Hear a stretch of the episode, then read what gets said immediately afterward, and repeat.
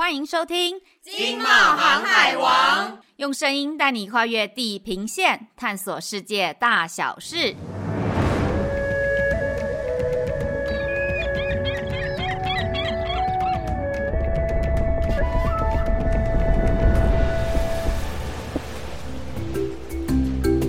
大家好，我是冒险山竹啦，我是易，哎易，你家里有养宠物吗？有哎、欸，小时候有养过狗，一只黑狗叫做小黑，但是现在已经很久没有养了。哦，那这样你比我好啊，你至少还养过动物。我应该是从小吼就很不会照顾自己，所以我爸妈都不敢让我们养任何有生命的东西，怕到时候就是把家里弄得乱糟糟啊，然后那个打扫清洁都落在我爸妈的头上。好啦，坦白说，我小时候养宠物也是负责玩跟看而已，大概跟你的情况差不多。不过仔细来想哦，我觉得养宠物好像是一个呃蛮不错的方法，可以培养小朋友责任感，对不对？就是你要带它大小便啊，如果是狗狗的话，猫也一样啊，你要帮它清猫砂，又喂它吃东西。虽然我自己以前是都没有这样做啊，不过我觉得这应该是蛮不错的亲子的一个互动吧。哎，可是我们今天为什么要聊宠物啊？我们今天是要讲什么？哎，我们可没有离题哦，因为一你知道吗？我发现啊，养宠物啊，其实好像也可以变得很轻松，哎，就是不像我以前想象的，就是养宠物好像要花很多时间啊，要什么遛狗啦，还要带它做运动、做体操，然后帮它洗澡。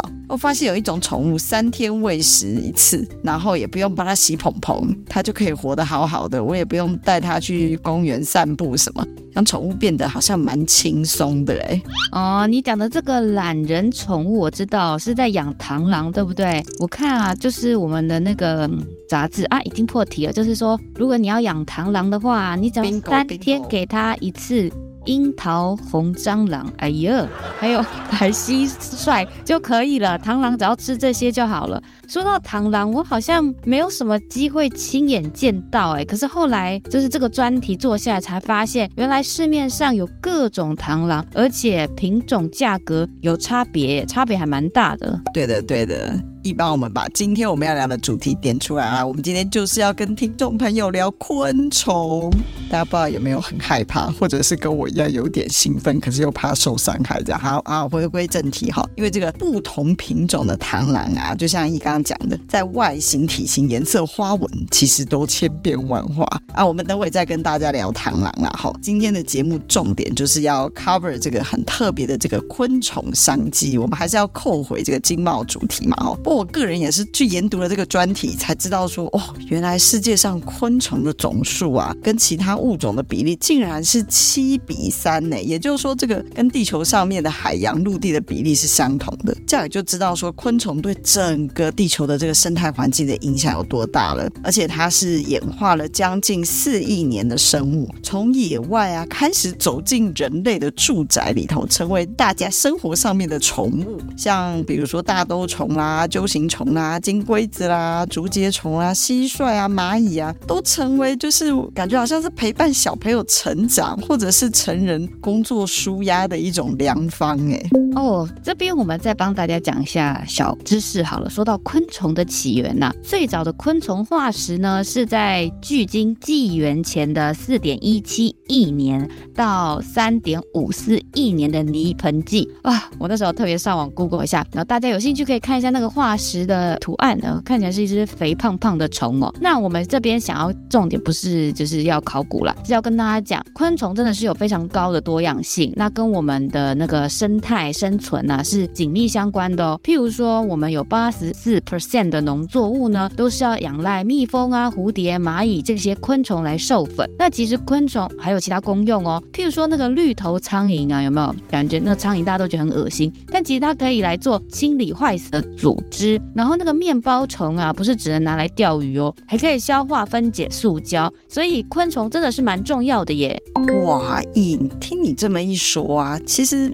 我小时候对昆虫啊，其实到现在也是啦，我对昆虫其实没有什么好感。我看到虫，我就是会属于那种会尖叫的人。不过这么听起来，昆虫好像对我们的生活还挺重要的哈。难怪现在越来越多时下年轻人，甚至连国中生哦，国中生都会养虫，然后上网去做贩售这样子。所以台湾的这个昆虫的产值啊，市面上的估计是最少也有新台币三十亿元。如果这个算，我们把它算这个进口活活体的昆虫的产值，就大概是十二亿元。那饲养昆虫相关的一些设备啊，或者是饲料的这个产值，又接近十七亿元。那如果再加上，比如说近年很夯的这种观赏观光的活动，比如说赏蝶啦、赏萤啊这种所带动的观光收益，哦，那就更庞大了。那说到产业经济哦，我们再进一步来提一下昆虫的经济上的应用。第一个就是我们现在一直在聊的，就是宠物昆虫，因为现在饲养技术已经很好了。那很多甲虫啊、昆虫啊，民众是会觉得说看起来很漂亮啊，而且饲养也很容易。那有这个有趣的心理哦，大家会来养。那再来就是比较传统的标本收藏哦，就是大家应该可以想象吧，就是一只只蝴蝶呀、就是挂在墙面上这样子。这个听说从中世纪的欧美啊就开始流行了，尤其是一些很喜欢收集标本的玩家，会特别去找一些比较少见的昆虫。那再来另外一个也是很重要，就是农业的应用哦，譬如说我们可以用人工养殖的雄蜂哦来协助授粉，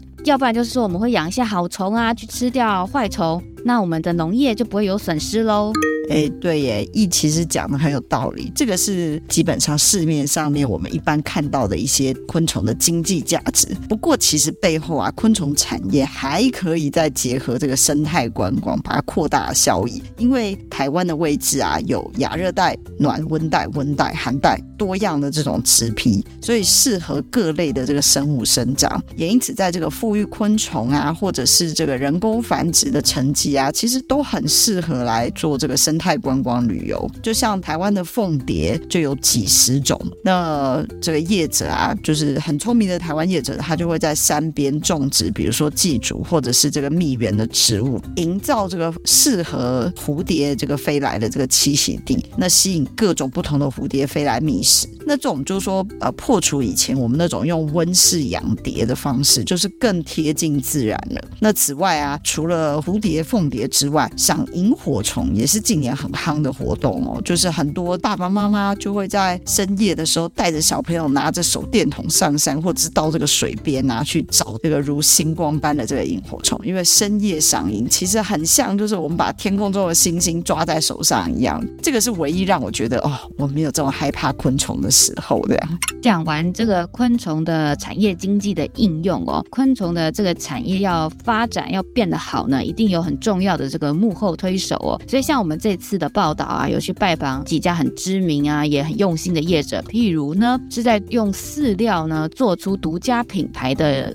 一个牌子叫大肥猪，那还有一次养了两千多只螳螂的快乐崇拜二点零专业达人，那帮蚂蚁筑巢呢，成绩已经做到可以外销欧美的蚂蚁帝国。还有啊，如果你想要养甲虫啊，一定要去甲虫部落，因为他们是一个甲虫繁殖基地。那这些人呢，呃，我们从他们的故事哦，可以看到他们对昆虫真的是很有爱，真的能够把兴趣当饭吃啊，我觉得这真的是一个。很幸福的事情，比如说，就是你小时候对昆虫或蚂蚁的热爱，然后最后发展出自己的这个一片天，我觉得这是一件非常有意义的工作。就像易刚刚提到的这个，我第一次听到大肥猪昆虫饲育用品公司的时候，就很纳闷啊，我想说这间到底是在北地吧，还是在卖虫？然后就细读了资料，就是发现采访过后之后，就发现说啊，原来老板这个苏景平先生，他是亲手培育这个甲。虫的幼虫，它们叫做鸡母虫。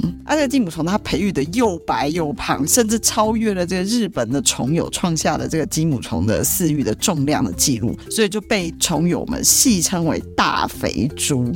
也就是说，它的这个大肥猪就是甲虫幼虫的这个金鸡母就对了，然后就是虫界的大肥猪的意思。所以他就因此用这个大肥猪的品牌来销售很多元的这个昆虫的饲育商品，比如说像是。兜虫专用的这个饲育土、揪形虫饲育的木屑，或者是这个甲虫的营养果冻哦，然后或者是这个甲虫的一些菌瓶啦、标本箱啦、产卵木啊，或者是饲育容器，还有很多很多不同种类这个养虫需要的专业的这个营养设计的配方产品。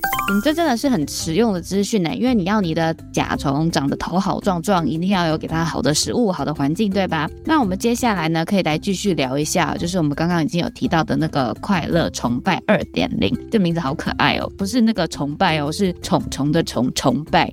好，他们这家主要做的是那个螳螂饲育。那它的螳螂哇，超多的。我跟你说，我现在开始要念一大堆螳螂给大家听，但是我相信大家一定会觉得瞎会你在说什么？没有关系，等我念完，最重要的事情就是回去看我们杂志，好不好？好，来，我们现在念给大家听哦。比如说呢，有螳螂长得很像兰花，我们叫它什么？兰花螳，对不对？来自印尼。那如果有螳螂的颜色呢，像枯枝落叶嘞，它就叫做林背枯叶螳。那你以为螳螳螂？就是绿绿的而已吗？有些人是有鲜艳美丽的花纹哦，这个是刺花螳螂。哎，其实螳螂会张开翅膀，我以前都不知道，有点蠢。就你张开翅膀之后呢，那翅膀上呢有那个眼斑，就是那个斑纹，看起来像眼睛哦。这种螳螂叫做云眼斑螳。还有螳螂，我猜应该是它的形态特别优雅吧，因为它叫做优雅虎螳，是马来西亚的哦。因为螳螂其实是不是有时候人家会觉得有点恐怖？哎，不是恐怖啦，怎么说？就是比较可能有攻击性。那也有这种螳螂呢，它可能比较神出鬼没吧，我猜我乱猜到我乱讲的，叫做幽灵螳，这是非洲的。那南美洲也有螳螂哦，譬如说秘鲁有个叶螳啊，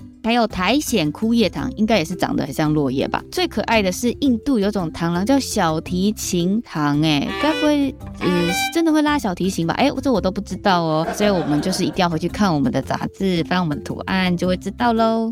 我觉得易真的是太可爱了，他帮我们把这个琳琅满目的螳螂都形象化。然后我脑中他讲一个，我就会想到拉小提琴的螳螂，这实在太好笑了。好，那对，因为我印象中的螳螂就是一种颜色，就是绿绿的这样子。没有想到竟然还有兰花的颜色。听说那个螳螂的幼虫的虫卵叫做什么飘箫？我有没有念错啊？好，如果念错的话，请大家原谅哦。这个价格听说也非常的精彩，是不是？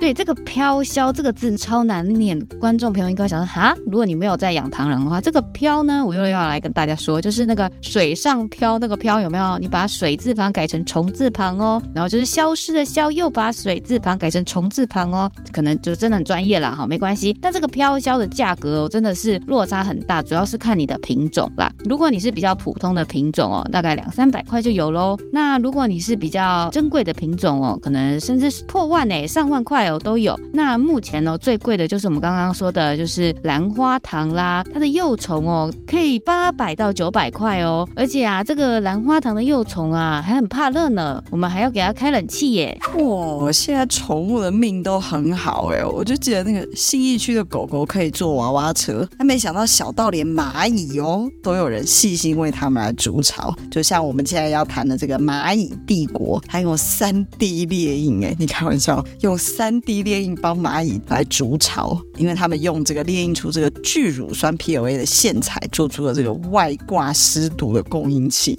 然后啊，就是蚂蚁巢。用这个石膏跟轻质砖的质料，然后先从这个塑料的原模开始，然后再用细胶翻模，接着再将石膏跟水调和灌入细胶的这个模型中，然后再经过打孔、喷涂、上色，再跟压克力板结合才算完工。大家听完有没有想睡着了？总之就是一个很专业的过程就对了。感觉一个小小的蚂蚁窝，做工却非常非常的讲究，因为没有密合的话，蚂蚁的虫卵会卡在。在石膏跟压克力板中间，业者说那个虫卵会掉在缝里面，就出不来了。所以每一个小细节都可以看出他们很精致的做工。那蚂蚁帝国的这个蚁巢啊，才有办法就是成功外销到海外，包括美国、法国、西班牙、德国、荷兰。目前呢、他们甚至还锁定这个日本跟泰国，直接进到消费端市场上去做贩售。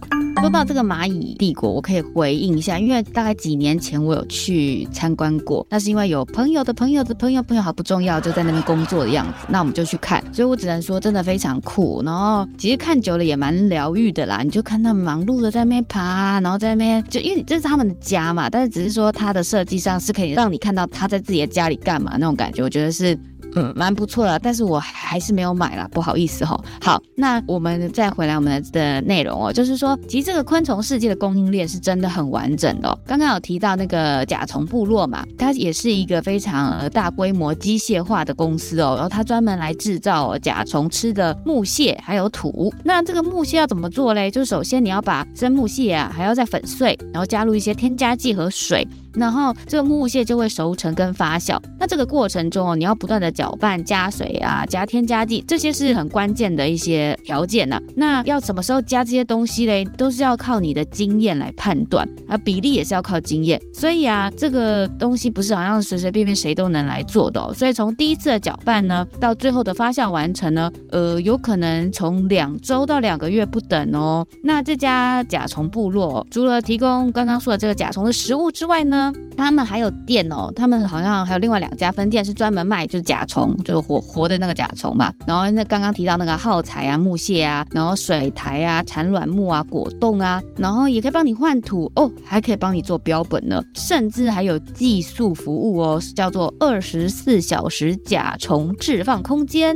我的天哪！意，你的意思是说昆虫都有旅馆可以住？感觉上我出门在外舍不得，还要找。那个 Airbnb，现在连昆虫都可以把它放到旅馆去住，哎，就意思就是说我把爱虫带到这个店内啊，它可以舒舒服服的换土玩，然后还可以吃一下它的果冻，然后再称个体重。那旅行的时候可以计数，真的养昆虫变得非常的人性化，哎，难怪就是现在坊间那有这么多的这种亲子互动的活动都围绕这个昆虫，然后也吸引越来越多的这种呃年轻的爸妈。带着大朋友带着小朋友一起来加入，我想更多的这个养虫的知识啊，还有一些互动性的游戏啊，大家真的可以从我们《经贸透视》六百零五期的封面故事《虫虫旋风来袭，先动这个新商机》里面啊，把大家把它科普起来。因为这个时间的关系啊，我想，一，我们今天是不是就要先分享到这边呢？